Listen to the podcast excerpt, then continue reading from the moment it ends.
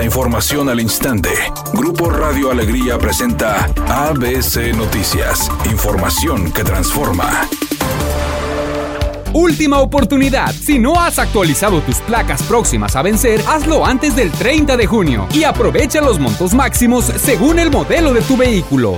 ¿Qué tal? Muy buenas tardes, esta es la información. Los reportes por fallas en el servicio doméstico que provee la Comisión Federal de Electricidad a los regiomontanos se incrementaron 497% la semana pasada debido a la onda de calor. De acuerdo con registros del Centro de Integración Ciudadana Monterrey, un organismo de la sociedad civil que recibe y canaliza los reportes de quejas. En lo que va de 2023 en la zona metropolitana se registró un promedio de 38 actas semanales por fallas, pero la semana anterior la cifra se disparó a 227 quejas. Durante todo el año el registro por quejas no pasó de cifras con dos dígitos y el más alto fue en la tercera semana de marzo con 92, pero la semana pasada Monterrey con 87 reportes, San Nicolás con 35, Apodaca con 28, García con 25, Guadalupe con 18, Escobedo con 12 quejas, San Pedro con 6, Santa Catarina con 5, Juárez con 3 quejas y Santiago con 2. Sumaron 227 quejas contra la Comisión Federal de Electricidad. A esto se le deben sumar los que recibe directamente la Comisión Federal de Electricidad de los usuarios, una cifra que ABC Noticias busca desde la semana pasada sin obtener respuesta de la paraestatal, cuyo gerente de distribución es Rafael López Montejo. Otra entidad afectada por las fallas en el suministro es Agua y Drenaje de Monterrey,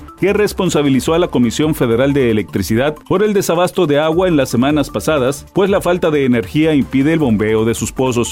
ABC Deportes informa, México termina ganando 1 por 0 a Panamá y con esto consigue el tercer lugar de la Copa de Naciones de CONCACAF, donde finalmente Estados Unidos venciendo 2 a 0 al equipo de Canadá se convierte en campeón México en este verano tormentoso. Sigue su participación ahora en la Copa de Oro a partir del próximo fin de semana enfrentando al equipo de Honduras allá en Houston, así que vamos a ver qué tanto puede redimir el prestigio el equipo mexicano.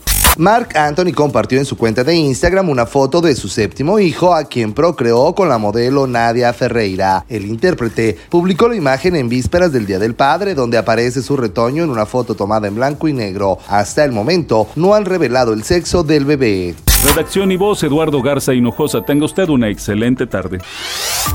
ABC Noticias, información que transforma.